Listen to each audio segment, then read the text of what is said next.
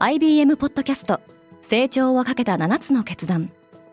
成長をかけた7つの決断とは今後3年間に世界を形作ると予想される7つのビジネストレンドについて IBM が何千ものクライアントとの対話に基づき提言をしたものです。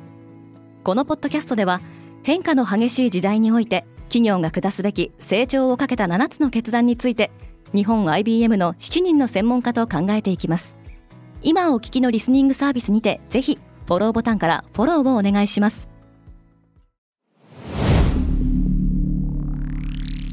Spinner. Good morning, ケリーアンです。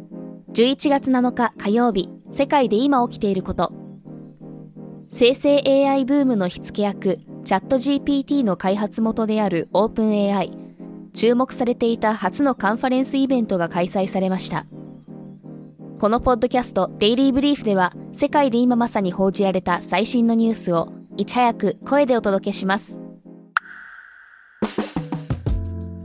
チャット GPT は著作権問題に向き合うつもり。対話型 AI チャット GPT を手掛ける OpenAI は6日、初めての開発者向けカンファレンスを開催しました。チャット GPT の新たな技術基盤となる GPT-4 ターボを発表しましたが、これによって従来の16倍のボリュームのテキストを扱えるようになるほか、企業が利用する際の価格も2分の1から3分の1に引き下げるとしています。カンファレンスでは CEO のサム・アルトマンも壇上に立ち、AI による著作権侵害に対する保証も負担することを宣言しています。アルトマンはまた、チャット GPT はサービス開始からわずか2ヶ月で月間ユーザーが1億人を超えたこと、フォーチュン500企業の92%以上を含む200万人の開発者がチャット GPT を利用していると語っています。34歳で早くも CEO を退任。女性優先のマッチングアプリ、 Bumble の創業者、ホイットニー・ウォルフハードが、同社の CEO を退任することが明らかになりました。後任には、 Slack CEO のリディアン・ジョーンズの名が挙がっています。ウォルフハードは出会い系アプリ Tinder の創業チームのメンバーでしたが、2014年、女性だけが会話を始めることのできることを謳う Bumble を立ち上げ、2021年にはナスダックに上場しました。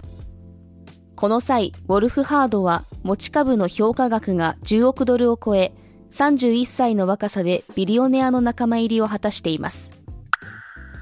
スウェーデンから広がるテスラのストライキ。北欧スウェーデンでは EV メーカーのテスラで働くワーカーによるストライキが1週間以上続いています。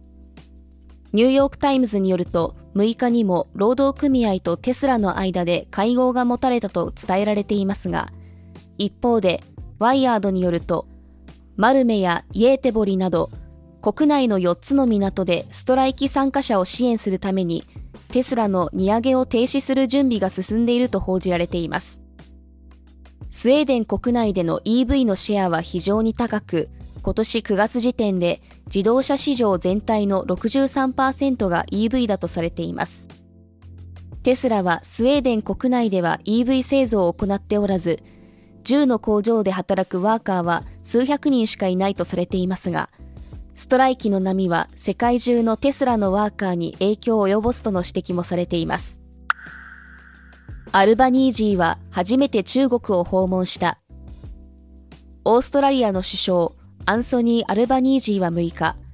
北京で国家主席のシー・ジンピンとの会談に臨みました。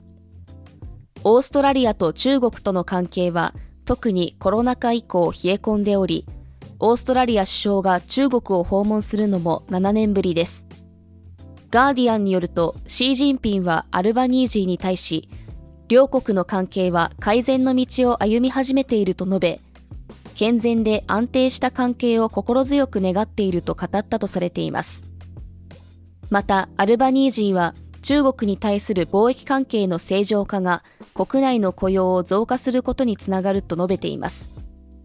シー・ジンピンは今年中旬にもアメリカのバイデン大統領との首脳会談を控えています。ニューデリーは車の通行を規制する。大気汚染が悪化しているインドの首都ニューデリーの当局は6日、車の通行規制を導入すると発表しました。奇数偶数ルールと呼ばれるこの規制は、車のナンバープレートの末尾の数字が偶数か奇数かによって日替わりで通行を認めるというもの。ヒンズー教の新年を祝う祭典、ディワリの翌日にあたる13日から1週間にわたり、規制が導入されます。大気汚染の度合いを示す指数である AQI は、デリーでかなり深刻な数値である450を記録しており、子供たちの授業もオンライン形式に切り替えられています。リスナーの皆さん、いつも聞いていただきありがとうございます。ここでデイリーブリーフチームからのお願いです。デイリーブリーフを今後も継続してお届けするためには皆様のサポートが必要です。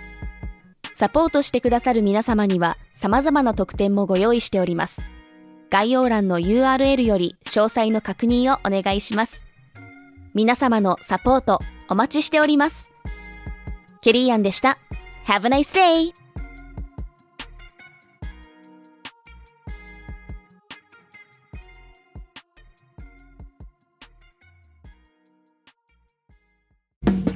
リスナーの皆様より多くのリクエストをいただいている話題のニュースを深掘りしたエピソードを週末の有料版で配信中です。今なら1ヶ月無料トライアルを実施中。詳細は概要欄に記載しています。この機会にぜひ聞いてみてくださいね。感想ご意見もお待ちしています。